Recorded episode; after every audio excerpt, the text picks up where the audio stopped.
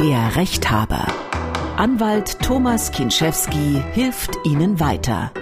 Nur mit Impfpass zum Konzert darf ein Veranstalter eine Impfung als Zugangsvoraussetzung verlangen. Dann erben Stiefkinder oder nur leibliche Kinder. Und was muss man bei einer Erbengemeinschaft beachten? Außerdem muss mir mein Arbeitgeber im Homeoffice Schreibtisch und Bürostuhl zur Verfügung stellen? Muss ich eine Überwachungskamera meines Nachbarn dulden, wenn auch mein Grundstück erfasst wird? Wie bindend ist ein Arbeitsverbot durch den Betriebsarzt? Und wenn ein Kind bei eBay etwas kauft, ist dann ein gültiger Kaufvertrag Vertrag zustande gekommen. Damit hallo und herzlich willkommen zur dritten Ausgabe der Rechthaber, der Podcast für Ihre juristischen Alltagsfragen. Mein Name ist Camillo Schumann von MDR aktuell das Nachrichtenradio und hier ist der Mann, der Ihnen weiterhilft, Anwalt Thomas Kenschewski aus Dresden. Ich grüße dich. Ich freue mich sehr, Camillo. Hallo. Du sag mal, du gehst ja total gern auf Konzerte, oder? Wer hat dir das verraten? Das mhm. stimmt. Mhm. Was denn, was war so, was waren so deine Highlights das, in den letzten Jahren?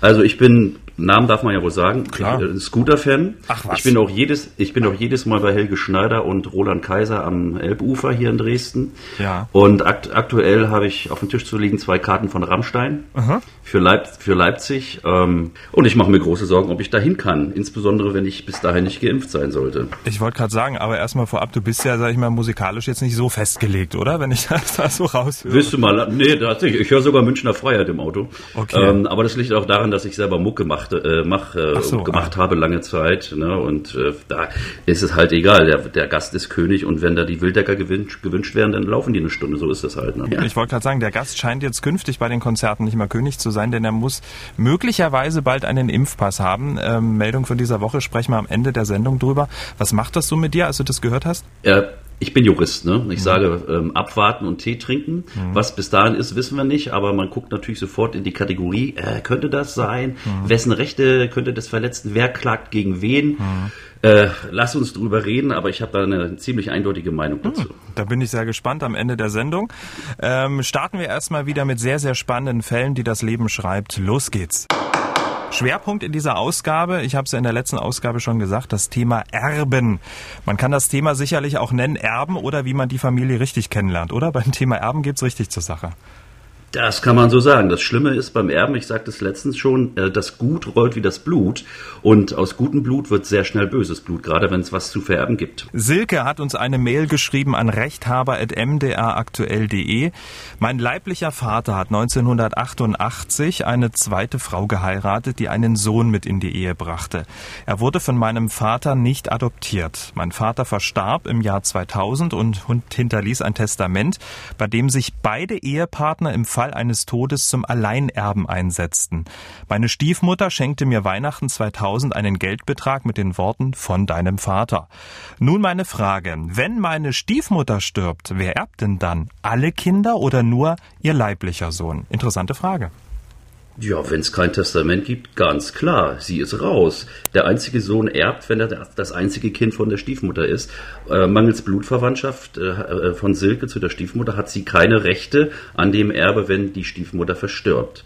Es äh, ist einfach so, äh, etwas anderes gelte, würde nur gelten, wenn es ein Testament gäbe, aber das ist ja hier nicht der Fall. Und äh, um mal die Erbquoten bei der Gelegenheit klarzustellen, grundsätzlich erbt die Ehefrau immer ein Viertel zuzüglich ein Viertel pauschalierten Zugewinnausgleich, also rechnerisch immer die Hälfte. Mhm. Und die übrige Hälfte, die übrige Hälfte, die geht halt an die restlichen Abkommen und äh, nach äh, Abkömmlinge und zwar zu gleichen Teilen nach Köpfen. Mhm.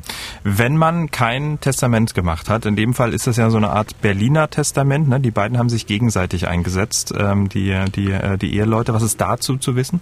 Also das Berliner Testament ist wirklich äh, kein Buch mit sieben Siegeln, aber man muss sich echt auskennen. Mhm. Und das würde ich nicht ohne Rat äh, mir einzuholen machen. Berliner Testament ist eine sogenannte wechselbezügliche äh, Verfügung. Man setzt sich gegenseitig zu Alleinerben ein und nach dem Tode des letzten kann die Sintflut kommen. Ja, da sollen die äh, Nachkommen sich streiten. Das Berliner Testament ist nicht ganz unumstritten, weil es hat auch, auch mehrere Nachteile, wenn ich das kurz äh, erzählen darf. Ja. Äh, erst, erstens, der, der Staat freut sich denn es tritt zweimal der Erbschaftssteuerfall ein. Das heißt, wenn der erste Ehegatte verstirbt, fällt aus dem Erbe Erbschaftssteuer an Und wenn der zweite Ehegatte verstirbt, fällt nochmal Erbschaftssteuer an. Das heißt also zweimal. Wobei man wissen muss, die Freibeträge für die Erbschaftssteuer, die ist übrigens identisch mit der Schenkungssteuer, äh, die sind sehr, sehr hoch. Äh, bei 500.000 Euro für Ehegatten und 400.000 Euro für jedes Kind Freibetrag, da muss schon was da sein, damit sich ein Berliner Testament ähm, da steuerlich wirklich negativ auswirkt. Hm. Und äh, wenn wir jetzt diesen ganz speziellen Fall von der Silke nehmen und ähm, da hätte ja, wenn der Vater, wenn ihr Vater jetzt ähm, ein bisschen clever gewesen wäre, hätte das Berliner Testament ja da eigentlich wenig Sinn gemacht, wenn man die Tochter auch noch begünstigen möchte, oder? Genau. Ähm, man sollte aber immer nicht unterschätzen, dass die Erblasser sich in der Regel was bei denken. Äh, die Berliner Testamentserrichtung ist ja die wechselseitige Ehegatteneinsetzung, die ist ja zugleich immer automatisch eine Enterbung des Kindes von dem Ehegatten, der jetzt hier gerade verstorben ist. Äh, Silke muss wissen, nachdem ihr Vater sie durch das Berliner Testament faktisch enterbt hat, hat sie einen Pflichtteilsanspruch nach ihrem Vater. Das heißt, ihr steht gesetzlich die Hälfte des Erbteils zu, den sie ohne Testament von ihrem Vater gekriegt hätte. Und das muss sie gegen die Stiefmutter geltend machen und da gilt auch eine Verjährungsfrist, da sollte man nicht allzu lange mit warten. Okay, also das heißt auch, äh, auch wenn alles äh, auf die Mutter überging, sie auch noch einen leiblichen Sohn hat, kann die Silke sozusagen sich auch noch was holen. Genau, und zwar jetzt, nachdem der Vater gestorben ist und möglichst bevor die Stiefmutter stirbt. Ähm, also das Pflichtteilsrecht ist ein gesetzliches Recht, was so gut wie nicht wegzubekommen ist, mhm. weil eben die, äh, die, die Anverwandtschaft vom Gesetzgeber sehr, sehr hoch eingewertet wird. Es gibt Fälle, in denen ein Pflichtteilsanspruch ausgeschlossen ist. Der erste Fall ist, man verzichtet drauf, das können wir machen, da kommen wir nachher, glaube ich, noch dazu. Und der zweite Fall ist, dass man sozusagen erbunwürdig ist, dass man sich also schwerster Verfehlungen gegen den Verstorbenen ähm, schuldig gemacht hat, zum Beispiel ein Mordversuch oder so eine Geschichte. Dann bin ich raus als Erbe, dann habe ich es nicht verdient. Aber du hast ja ganz am Anfang gesagt, dass Silke, wenn die Mutter stirbt, ähm, äh, komplett raus ist. Und jetzt sagst du, wenn die Mutter noch lebt, ähm, kann sie sozusagen ihren Pflichtteilanspruch geltend machen. Das geht nur, wenn sie noch lebt, die Mutter, die Stiefmutter? Ja, grundsätzlich, ähm, also nicht zu verwechseln. Wenn sie gegen die Stiefmutter jetzt vorgeht, macht sie keinen erbrechtlichen Anspruch nach ihrem Vater geltend, sondern den Pflichtteilsanspruch nach ihrem Vater, weil die Stiefmutter, so setze ich jetzt mal voraus, im Besitz des Nachlasses ist. Das heißt, die werden zusammen gewohnt haben und die wird Geld, Gold, Aktien und äh, alles, was da eben so vorhanden ist, wird natürlich bei der Stiefmutter sein. Und was dem Vater gehörte, muss die Stiefmutter schriftlich mit Belegen beauskunften. Das muss die Silke schriftlich geltend machen und verlangen, dass hier so eine Art Nachlassverzeichnis vorgelegt wird. Und auf Grundlage dieses Nachlassverzeichnisses über das, was der Vater hinterlassen hat, kann sie von Silke, die ja Erbschaftsbesitzerin ist, so nennt man das, dann eben Zahlung dessen, äh, des Betrages verlangen, der sich aus dem, aus dem väterlichen Nachlass ergibt. Ähm, ganz wichtig noch, Camillo, mhm. äh, die Pflichtteilsberechtigten, die haben immer nur einen Anspruch auf Geld. Der Erbe wird sozusagen Rechtsnachfolger in den Nachlass. Beispielsweise, wenn ein Grundstück vorhanden ist, wird der Erbe mit dem Erbfall Grundstückseigentümer unbeschadet von der Eintragung.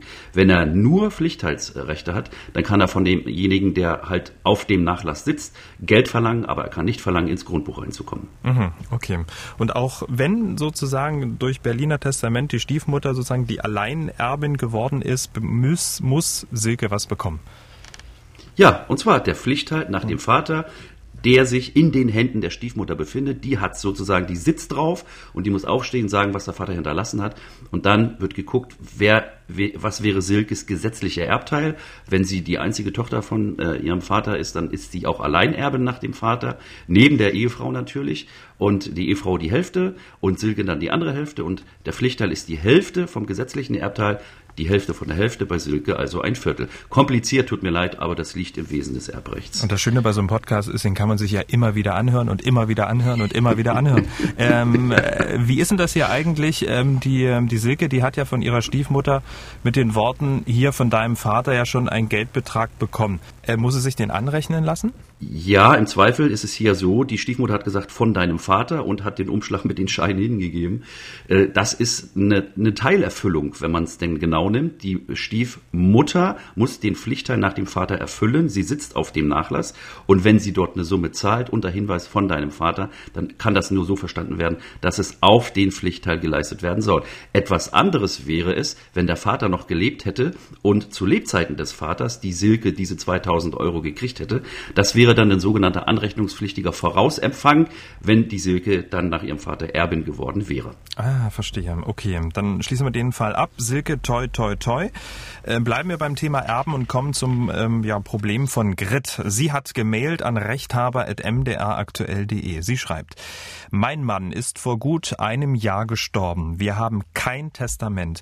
Drei Wochen nach der Beerdigung haben seine Kinder aus vorheriger Ehe Akteneinsicht gefordert. Da ich zu diesem Zeitpunkt überhaupt nicht in der Lage war, mit diesem Thema umzugehen, kam bei diesem Termin nichts heraus. Danach hat sich ein Sohn einen Anwalt genommen, angeblich um das Ganze einvernehmlich zu regeln. Aber bis jetzt ist nichts geklärt. Es gibt Wohneigentum, welches zur Hälfte mir gehört. Damit ist der Erbteil ja deutlich geringer als erwartet und es geht nicht weiter. Was kann ich tun, um diesen Erbfall abzuschließen?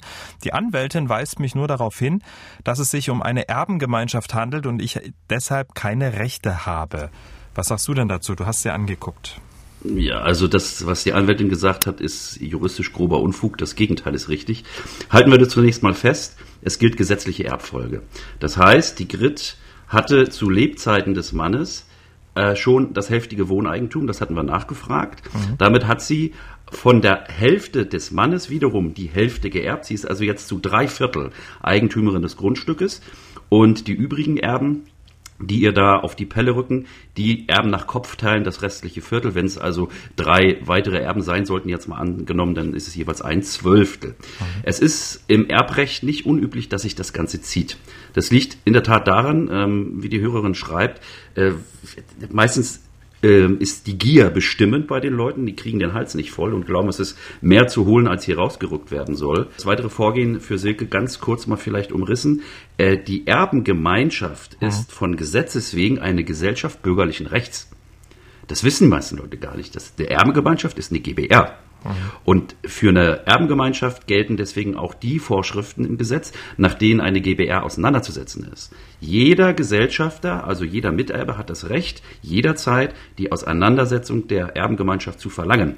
Und wenn die anderen nicht mitmachen und einfach die Tür zuschließen, dann kann ich zum Beispiel bei Immobilienvermögen zum Amtsgericht, zum örtlich zuständigen Amtsgericht gehen und kann eine Teilungsversteigerung verlangen. Das ist sowas wie in Anlehnung an die Zwangsvollstreckung, ich habe eine Immobilie, da sitzen drei, vier Leute drauf, äh, einer will sein Geld ausgezahlt haben und die anderen sagen, nö, lass uns weitermachen. Mhm. Dann kann ich gegen, gegen den Willen der anderen, kann ich sagen, ich will das Ding zu Geld machen und das läuft über die Vorschriften der Zwangsversteigerung, Teilungsversteigerung. Mhm. Äh, Nach, Nachteil bei der Teilungsversteigerung natürlich sitzen die Geier wieder mit am Brett ähm, und gucken, wo ist es günstig, was zu holen. Vorteil wiederum, man kann selbst mitbieten und wenn man Glück hat und nicht überboten wird, wird man gegen gerings, äh, gegen höchstes Gebot äh, Eigentümer dessen, was eigentlich auseinanderzusetzen ist. Das heißt, die Grit, die ist ja immer noch ein bisschen durch den Wind, wenn ihr äh, Mann von einem Jahr gestorben ist. Das muss man auch alles irgendwie verarbeiten und jetzt hat man drei Kinder, die dort mit den Hufen scharren. Ähm, in dem Fall ähm, geht es eigentlich nur noch in Anführungszeichen um ein Viertel und darum sollen sich die drei Kinder jetzt einfach mal streiten sozusagen. Genau, wenn es die drei Kinder gibt und es geht um ein Viertel für alle drei, dann geht es um ein Zwölftel pro Kind. Ja, kann man sich ausrechnen. Wenn das Grundstück oder die Wohnung 100.000 Euro sein sollte, dann sind das sozusagen ein Zwölftel davon für jeden. Mhm.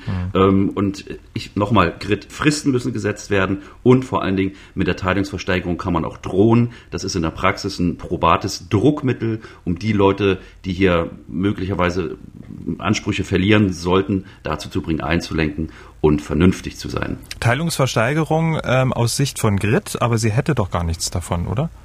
Das ist der, genau der Nachteil. Die Teilungsversteigerung birgt ja die Gefahr in sich und deswegen ist Grid in einer Zwickmühle, dass jemand zuschlägt mhm. und damit verliert Grid ihr Eigentum oder Miteigentum an der Immobilie. Ob das jetzt Wohnung oder Haus ist, ist egal. Die Kinder übrigens auch, wenn sie nicht gerade mitbieten und äh, die Versteigerung gewinnen. Das ist die Zwickmühle, ähm, was es so schwer macht, zu, zusammenzufinden. Wir haben es hier mit den Befindlichkeiten der Erben zu tun, die natürlich die Taschen nicht voll genug kriegen. Das ist leider häufig so. Und demgegenüber das Interesse von Grit, wer weiß, wie lange sie mit ihrem Mann da gewohnt hat, in der vertrauten Umgebung zu bleiben.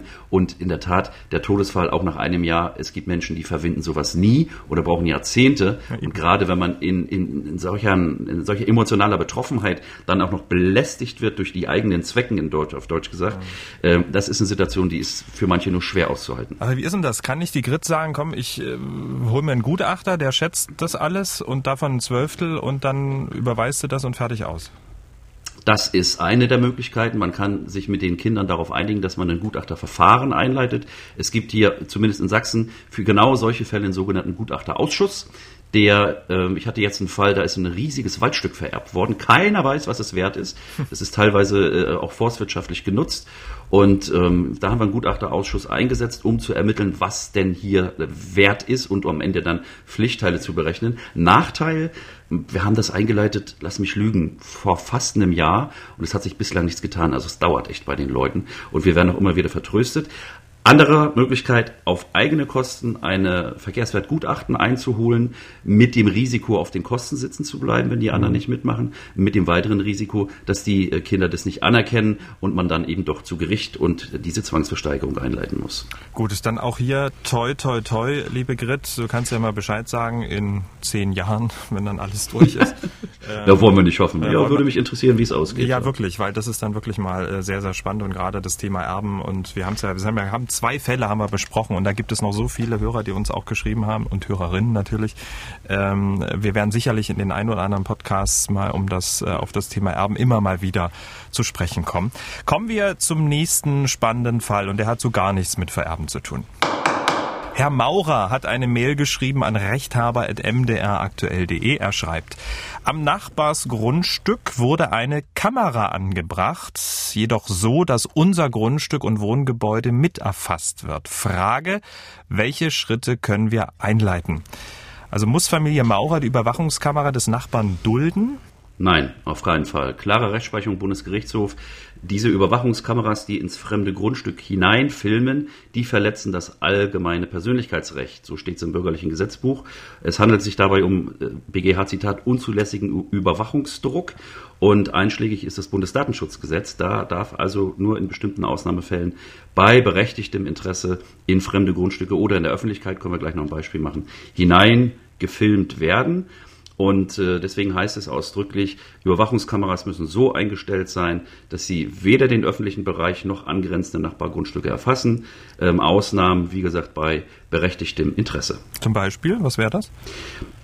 Also, wir hatten mal einen Fall, ähm, da war äh, durch den Nachbarn immer wieder mal äh, der, der Nachbar über den Zaun sozusagen belästigt worden mhm. und in das Grundstück eingedrungen worden, also da, eine Nachbarrechtsverletzung. Mhm. Und da hieß äh, es in dem Urteil, dass der Nachbar, der hier geschädigt war, der darf eine Kamera zum Beweis äh, der Tatsache ausrichten, dass der Nachbar dort hier was Pflanzenabfälle und sowas über den Zaun entsorgt. Eine andere Ausnahme ist äh, ganz, ganz wichtig ähm, für Kaufhäuser und ähnliches geregelt. Ja, da gibt es tatsächlich im Bundesdatenschutzgesetz eine Vorschrift, die sagt, die Kaufhäuser auch für Parkplätze etc. haben grundsätzlich ein berechtigtes äh, Interesse, hier die ähm, äh, Besucher und Einkäufer zu überwachen. Denn erstens Diebstahlsverhinderung, mhm. Verhinderung von, von sonstigen Straftaten und eben Wahrnehmung des allgemeinen Hausrechts. Äh, es, die, die Fälle sind vielfältig. Ich habe zwei Fälle tatsächlich gehabt, die hier in Dresden spielten. Die waren so spannend und die haben wir auch beide auf die gleiche Art gelöst. Willst du mal hören, wie das war? Auch, auch gelöst. Schön. Es ist schön. Du kommst ja aus dem Norden, bist aber schon so ja. richtig ähm, Och nein. seximiliert. Echt? Ich finde das großartig. Oh. Nee, nee, ich finde es schön. Ich yeah. komme auch aus Dresden. Ist überhaupt kein Problem. Nee, erzähl doch mal einen Fall. Ja, und zwar gibt's in Dresden, im Dresdner Norden eine sehr bekannte Manufaktur für hochpreisige Uhren. Und die haben ihr Firmengrundstück äh, schön rundherum 360 Grad mit Kameras ausgerüstet und dabei zufällig das Badezimmer im Nachbargebäude einer, einer mittelalten Nachbarin, nenne ich sie jetzt mal, hm. mitgefilmt und die fühlte sich fair und beschämt und hat verlangt, dass die Kameras abgebaut wurden. In einem anderen Fall äh, ging es um einen Handwerker, der hat von seinem Firmengrundstück aus so einen 10 Meter hohen Mast aufgestellt und da oben vier Kameras angebaut, die 360 Grad aufzeichnen, damit auch das Wohnzimmer und den Garten des Nachbarn. Lösung in beiden Fällen, die Kameras durften bleiben. Mhm weil hier eine Güterabwägung stattfindet. Erstens das Sicherungsinteresse natürlich des Unternehmers und dann natürlich äh, das Interesse der Dame, nicht beim Duschen gefilmt zu werden. Lösung ist, das Aufzeichnungsgerät, an das die Kameras hier angeschlossen sind, das hat eine bestimmte Funktion, nämlich eine, eine Verblendung. Ich kann Bereiche, die die Kamera erfasst, unwiderruflich schwärzen. Ich kann also manuell in dem, was die Kamera aufnimmt, Bereiche definieren, die nicht äh, mit aufgezeichnet werden. Und die Lösung war erstens, das wurde gemacht durch eine mhm. Fachfirma. Und zweitens, den betroffenen Nachbarn wurde das Recht eingeräumt, jederzeit ohne Voranmeldung äh, kurzfristig äh, äh, zu verlangen, dass er kontrolliert, ob diese Verblendung, diese, diese Schwärzung auch noch aktiv ist. Ich habe von beiden Fällen nie wieder was gehört. Das war eine perfekte Lösung. Super, aber das kann ja hier der ähm, Nachbar oder das wird der Nachbar wahrscheinlich vom Herrn Maurer nicht machen. Das ist viel, viel zu teuer. Ne? ja, möglicherweise. Also da muss er sich, klingt wieder blöd, an Anwalt wenden. Auf jeden Fall muss er sich schriftlich beim Nachbarn äh, auf jeden Fall beschweren und verlangen, dass unverzüglich die Kameraausrichtung geändert wird oder aber dass nachgewiesen wird, dass eine äh, Erfassung des nachbarlichen hier des betroffenen Grundstücks nicht stattfindet und das muss der Kameranachbar muss das auch tatsächlich beweisen. In diesem Dreizeiler äh, sollte er was reinschreiben? Sehr geehrter Nachbar, vielleicht ist mir auch per Du, ähm, ich habe bemerkt, dass du mich hier möglicherweise filmst. Wohl bemerkt, es genügt schon der Verdacht, dass man gefilmt wird. Ah. Man muss nicht beweisen, dass die Kamera läuft, sozusagen. Und ähm, ich äh, habe dagegen Einwände, ich möchte das bitte nicht. Bitte entferne die Kamera oder richte sie anders aus. Äh, erledige das bitte innerhalb von zwei bis drei Tagen. So eine Frist musst du mir nie einräumen. Ausnahme, auch wirklich aus der Praxis, Attrappen. Mhm. Wenn, es gibt ja viele Leute, die hängen sich so eine, so eine, so eine Kameraattrappe mit einem Kabel und so einer blinkenden LED über die Haustür, damit der böse, böse Einbrecher denkt, oh weia, oh weia, ähm, gleich kommt die Polizei. Wenn ich nachweisen kann, dass es eine Attrappe ist, dann kann natürlich der Nachbar nicht verlangen, dass die Attrappe entfernt wird. Es sei denn, wiederum, es besteht der Verdacht, dass die Attrappe heimlich durch eine scharfe Kamera ersetzt wird. Und das hat es gegeben bei tiefen Nachbarstreitigkeiten. Wenn, aber wenn Nachbarn sich richtig streiten, dann lohnt sich's und dann zieht sich's auch. Herrlich. Okay, also Herr Maurer, Sie wissen, was zu tun ist. Ähm, kommen wir zum nächsten Fall. Zwei Fälle zum Thema Corona. Fall 1, da geht es um das Arbeitsverbot durch den Betriebsarzt. Und beim zweiten Fall geht es um die Büroausstattung im Homeoffice. Fangen wir mit Fall 1 an. Christine hat uns angerufen unter der 0800 637 3737. Sie arbeitet in einem Schülerhort und das macht sie sehr, sehr gern. Sie hat wirklich große Freude an ihrer Arbeit. Doch dann hat ihr der Betriebsarzt die Arbeit mit den Kindern verboten. Aber und so wie es aussieht, weiß keiner so richtig damit umzugehen. Ich arbeite nach wie vor und ich denke, ich bin nicht die Einzige, die das betrifft und würde mich über Ihre Einschätzung freuen. Kann ich es mir erlauben, zu Hause zu bleiben, was mir das Herz bluten würde, aber ja, mich zerreißt. Ja, am Ende war es ein bisschen sch schlecht zu verstehen. Zu Hause bleiben äh, würde Christine das Herz zerreißen. Ihre Arbeit macht ja einfach so großen Spaß. Trotzdem ist sie natürlich wegen des Arbeitsverbotes durch den Betriebsarzt äh, Thomas hin und her gerissen. Also wie umgehen damit? Ah, das ist eine ganz blöde Krux, die hier Christine hat. Also der Betriebsarzt ist hier in der Verantwortung. Es gibt tatsächlich ein Gesetz über Betriebsärzte, das sogenannte Arbeitssicherheitsgesetz. Und da ist äh, geregelt, dass der Betriebsarzt festzustellen hat, dass eine Infektion aktuell jetzt mit Covid-19 für die Betreffende ver, äh, vermutlich schwer verlaufen würde und schwere Folgeschäden drohen. Wenn er dies festgestellt hat, hat der Betriebsarzt auf Verlangen von Christine hier äh, dieses Attest dem Arbeitgeber vorzulegen. Der Betriebsarzt ist nicht berechtigt, ohne Zustimmung von Silke zum Beispiel den Hausarzt nachzufragen. Und ähm, der äh, Arbeitgeber darf auch beim Betriebsarzt keine konkrete Diagnose oder sowas verlangen, sondern das Attest zählt. Und dann ist der Arbeitgeber am Zug. Es gibt da so eine Art Abstufung von Maßnahmen. Die erste Maßnahme, die Christine hier verlangen kann, ist, dass sie ohne Publikumsverkehr arbeitet, also weg vom Kind und Abstand zu den Erziehern. Wird wahrscheinlich schwer äh, möglich sein momentan. Deswegen kann der Arbeitgeber sich überlegen, Christine Büroarbeiten zuzuweisen, also sozusagen kindferne Tätigkeiten, Buchhaltung vorübergehend oder allgemeine Verwaltungstätigkeiten, wenn sie dafür nicht qualifiziert ist oder wenn das auch nicht in, äh, möglich ist, dann Homeoffice, was bei einer Kindergärtnerin ja keinen Sinn macht, nicht wahr? Und deswegen bei, äh, bei Christine nach meiner Meinung hier Ultima Ratio. Sie hat einen Anspruch auf Freistellung von der Arbeit aus Gründen, die der Betriebsarzt wegen akuter Gesundheitsbedrohung attestiert hat. Hm. Aber sie geht ja arbeiten und äh, wenn ich so raushöre, macht ihr das auch unheimlich viel Spaß. Sie ist quasi hin und her gerissen und die Kollegen wissen auch nicht so richtig, wie man jetzt mit dieser, diesem Arbeitsverbot des Betriebsarztes umgehen soll. Macht sie sich denn strafbar, wenn sie jetzt da äh, wieder äh, auf die Kleinen aufpasst? Äh, das ist eine Frage, die wird sich noch künftig stellen. Mhm. Ich, du hast wahrscheinlich von dem Fall gehört, von einer Wandergruppe, die hier 14 äh, Leute angesteckt haben oder so. Ähm, das könnte strafbar werden, wenn es nämlich mindestens eine fahrlässige Körperverletzung ist, wenn ich also bewusst in Kauf nehme, jemanden anzustecken. Dazu muss ich aber wissen, dass ich krank bin und trotzdem gehen. Ähm, in Ihrem Fall würde ich über das Stöckchen springen und zu Hause bleiben. Ich würde dem Arbeitgeber sagen, ich habe mich beraten lassen und folgendes ist Phase. Ich habe ein akute Gefährdungsattest vom Betriebsarzt und der Betriebsarzt ist äh, berechtigt und verpflichtet, äh, dich, lieber Arbeitgeber, zu Sicherungsmaßnahmen zu bringen. Und wenn du das nicht freiwillig machst, dann entferne ich mich vom Arbeitsort, komme nicht auch wenn es mir noch so sehr das Herz zerreißt, das muss sie, Christine, dann einfach mal aushalten in ihrem eigenen Interesse und im Interesse der Kinder. Und wenn der Arbeitgeber dann Maßnahmen ergreift, ja, dann Gang zum Arbeitsgericht, ganz einfach. Herr Christine, ich habe es nicht gesagt, ne? das hat der Experte gesagt, also bleibt mal lieber zu Hause in dem Fall. Kommen wir zum zweiten Corona-Fall. Millionen Menschen arbeiten derzeit im Homeoffice, nur die wenigsten haben dort natürlich einen ergonomisch und auch orthopädisch einwandfreien Arbeitsplatz. Thorsten ähm, zum Beispiel hat das nicht. Er hat uns gemailt an rechthaber.mdraktuell.de. Er schreibt, wenn ich auf der Arbeit einen hochfahrbaren Tisch und einen hochwertigen Bürostuhl hatte und jetzt im Homeoffice bin und auch ein Schreiben des Orthopäden habe, dass ich einen hochfahrbaren Tisch benötige, wer ist dann eigentlich am Zug? Der Arbeitgeber, die Rentenversicherung oder die Krankenkasse? Der Arbeitgeber sagt jetzt prinzipiell, dass er mir nichts stellen muss, da ich ja immer auf die Arbeit kommen könnte, da 80 Prozent der Arbeitnehmer bereits im Homeoffice arbeiten und ich deswegen genügend Einzelbüros zur Verfügung hätte. Trotzdem wird ja seitens der Politik empfohlen, möglichst daheim zu bleiben. Ich sehe dieses Problem zunehmen, da immer mehr Leute zum Beispiel ähm, daheim am Küchentisch arbeiten, weil sie keinen Platz haben. Tja, muss Thorsten zurück an den Arbeitsplatz oder wer zahlt ihm einen einwandfreien Homeoffice-Arbeitsplatz?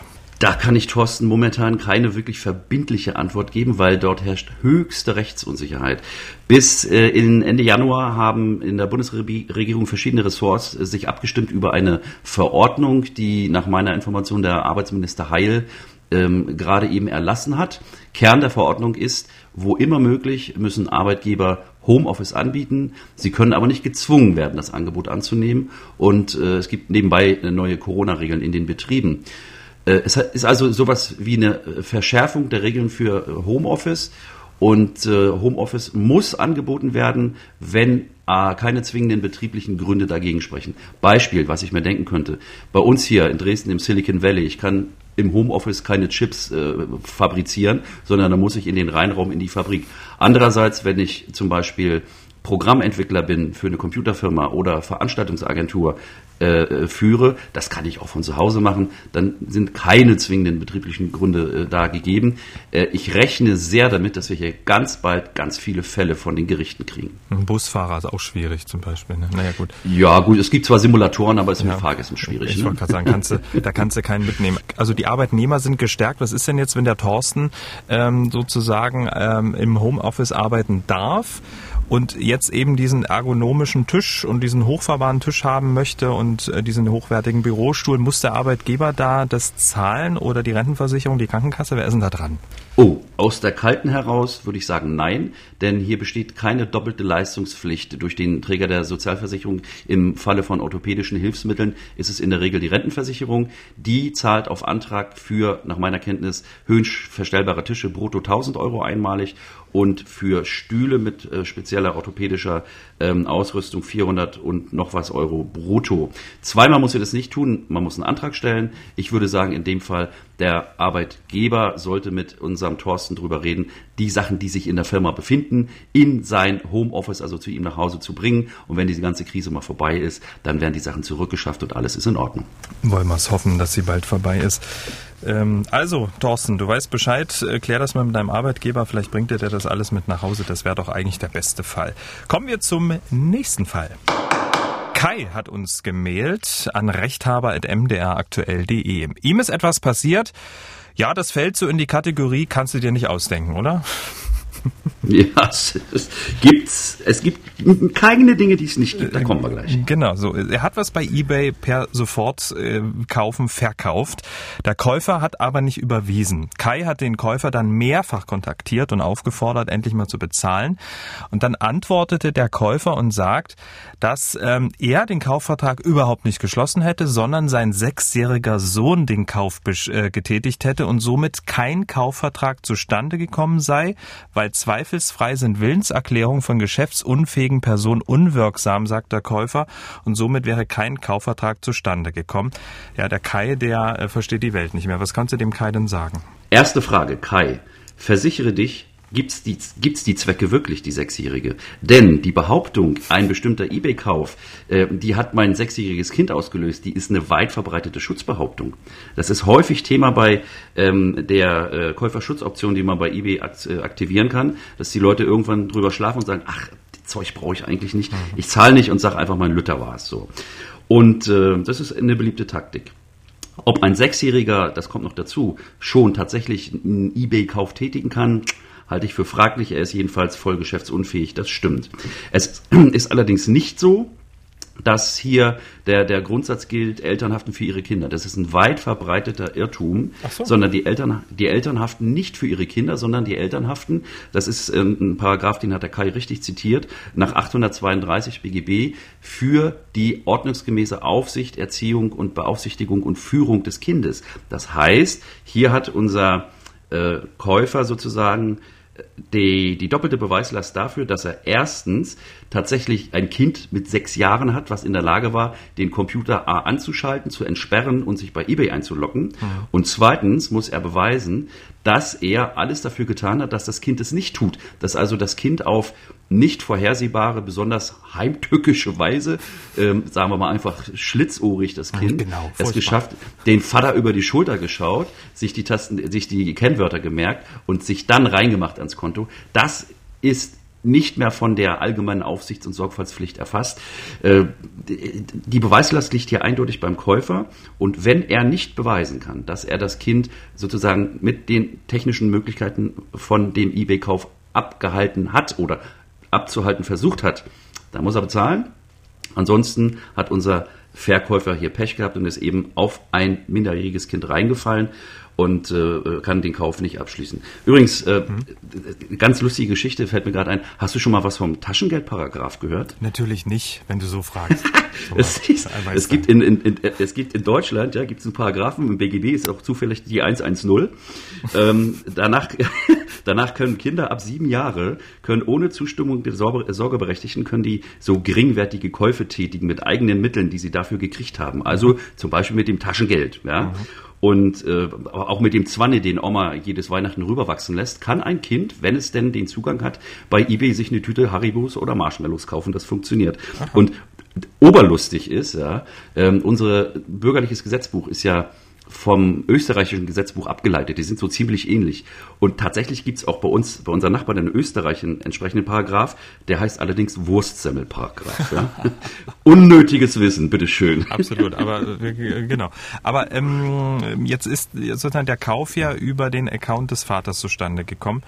Ähm, und was kann denn jetzt der Kai tun? Äh, um jetzt Druck aufzubauen? Also wie sollte die Formulierung in dem Schreiben jetzt äh, an den Vater bzw. an den Käufer, mutmaßlichen Vater, ähm, mhm. denn, denn lauten? Ja, was ist dem Kai zu raten? Ganz klar, Kai ist hier zunächst mal der Geschädigte, Betrogene will ich nicht sagen. Und die fruchtlosen Mahnungen an den Vater des vermeintlich Sechsjährigen, die sollten ihn jetzt dazu bringen, aktiver zu werden und den Druck auf den Käufer zu erhöhen. Erstens, Kai, man kann, das geht übers Internet, einen Mahnbescheid machen gegen die betroffene Person. Das geht nur online und wird dann über das zentrale Mahngericht hier in Aschersleben-Stassfurt in unserem Dreiländereck wird das gemacht. Und äh, wenn der äh, Käufer, wenn der Käufer den Mahnbescheid nicht widerspricht, dann hat man einen Vollstreckungstitel, da kann man einen Vollstreckungsbescheid beantragen, wenn der denn bestandskräftig werden sollte. Falls ihm das zu lange dauert, Mahnverfahren gingen relativ schnell und sind auch gar nicht so teuer, äh, dann kann man auch gleich Klage erheben zum zuständigen Amtsgericht und da wird dann auf Klage hin der Käufer aufgefordert, äh, sich zu verteidigen, also darzulegen, dass er entweder den Kauf nicht getätigt hat oder nicht selbst getätigt hat. Und zweitens, wenn der Kauf dann doch nicht bestritten werden kann, darzulegen, dass der Junge das gewesen ist, der sechsjährige Zwerg, und es geschafft hat, den Vater zu übertricksen und sozusagen in seinen Computer und in seinen Account reinzukommen und dann auch noch auf Sofort kaufen klickt. Und parallel dazu, das kostet überhaupt nichts, immer den eBay Käuferschutz aktivieren, denn die äh, Reglementierungen bei eBay sind streng. Es gibt zwar nach den AGBs von eBay die sogenannte Identitätsprüfungspflicht, ja, ich muss schauen, ob der, der hier handelt, äh, äh geschäftsfähig ist, ob der das darf, aber wie soll das laufen in der Praxis? Da geben die Leute sich Fantasie nach, man kennt kaum jemanden, äh, mit dem man handelt. Gesehen in der Regel hat man den auch nicht. Also Käuferschutz aktivieren und im Worst Case, wenn es sich wirklich hier um einen hartnäckigen Betrüger handelt, dann wird er mit seinem Account von eBay ganz oder befristet gesperrt. Prima, Kai. Also diese Möglichkeiten hast du. Auch dir drücken wir natürlich die Daumen. Ja, und damit sind wir am Ende äh, oder fast am Ende. Und wie immer gibt's ja zum Schluss was Spannendes, was Kurioses oder ein Urteil, über das wir unbedingt sprechen müssen. Jetzt ähm, haben wir kein Urteil, aber vielleicht mündet das ja irgendwann mal in mehreren Urteilen. In dieser Woche gab es ja eine Meldung, die für doch einiges Aufsehen gesorgt hat. Ähm, wir haben es ja ganz am Anfang der Sendung schon ein bisschen erwähnt. Der Ticketverkäufer Eventim, CTS Eventim, will die Teilnahme an Konzerten und Veranstaltungen an eine Corona-Impfung binden. Wenn es genug Impfstoff gibt und jeder sich impfen lassen kann, dann sollten privatwirtschaftliche Veranstalter auch die Möglichkeit haben, eine Impfung zur Zugangsvoraussetzung für Veranstaltungen zu machen. Das hat zumindest der Chef von Eventim, Klaus-Peter Schulenberg, der Wirtschaftswoche gesagt. CTS Eventim habe bereits die technischen Voraussetzungen geschaffen. Wir haben unsere Systeme so eingerichtet, dass sie auch Impfausweise lesen können. Tja, Thomas, nur mit Impfausweis zu Matthias Reim oder du zu Rammstein, darf der Veranstalter das eigentlich? Ach, Camillo, wenn das Wörtchen wenn nicht wäre. Ähm, ganz bewusst hat natürlich hier der Autor gesagt, wenn es genug Impfstoff gibt und wenn jeder sich impfen lassen kann, dann sollten private Veranstalter äh, ungeimpfte ausschließen können. Da muss man also unterscheiden, wie entwickelt sich das Impfszenario, hm. wenn, ich, also meine Meinung ist, wenn tatsächlich die Gelegenheit zur Impfung für jedermann bestand hm.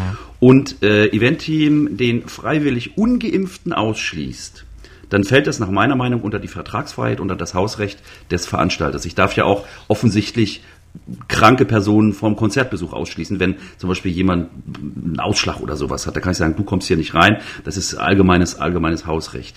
Wer aber gegen seinen Willen noch keine Impfung hat, also wer geimpft werden will, aber noch gar nicht dran ist, weil das ja von oben nach unten durchgeregelt wird in unserem mhm. Land, dann äh, könnte ein Ausschluss äh, von der Veranstaltung rechtswidrig sein, wobei dann wieder sich fragt, warum eigentlich? Es gibt ja so Gefühls- und allgemeinen Gleichbehandlungsgrundsatz und es gibt auch das sogenannte allgemeine Gleichbehandlungsgesetz, was vor einigen Jahren ja in Kraft getreten ist. Das greift aber für diese Fälle genau nicht, sondern dieses AGG, das ist so für äh, Verhinderung von religiösen, sexuell motivierten und was auch immer mhm. ähm, äh, äh, Ungleichbehandlungen geregelt. Und dann gibt's noch im Artikel 3 im Grundgesetz. Da steht, vor dem Gesetz sind alle Menschen gleich.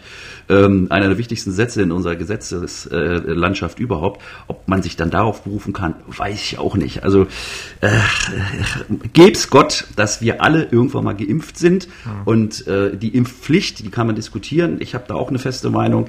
Ähm, andere sind anderer Meinung. Sollte es tatsächlich eine Durchimpfung geben, dann darf Eventeam nach meiner Meinung ungeimpfte, das heißt wissentlich ungeimpfte von seinen Veranstaltungen ausschließen. Aber hey, wenn das Wörtchen nicht wäre, das ist noch im Raume und wie sich das Ganze entwickelt, weiß man nicht. Ich bin ein bisschen traurig und mich hat es auch ein bisschen gelegt, als ich das äh, gesehen habe, weil ich eben gerade meine Rammstein-Karten ähm, auch äh, unter anderem darüber bezogen habe und ich möchte so gern wieder Rammstein hören. Vielleicht klappt es ja mal. Ja, aber wenn du dich impfen lässt, ne, Thomas? Ja, ich kann ja nicht einfach hier um die Ecke meine Uniklinik. Guten Tag, ich hätte gerne mal einen Pieks. Ja, sagt der Arzt, ja, was haben Sie denn genommen? Nee, nee, also das funktioniert nicht. Ich äh, gehöre zwar aus gesundheitlichen Gründen zu einer mhm. erhöhten Risikogruppe, aber ich bin weder über 60 noch äh, systemrelevant, wobei manche Anwälte sich als systemrelevant ansehen. Vielleicht sind wir das ja sogar auch, man weiß es nicht. Äh, aber wenn die Impfung kommt und ich eine Impfung angeboten bekäme, würde mhm. ich sofort in die Pushen kommen und mich pieksen lassen. Mhm.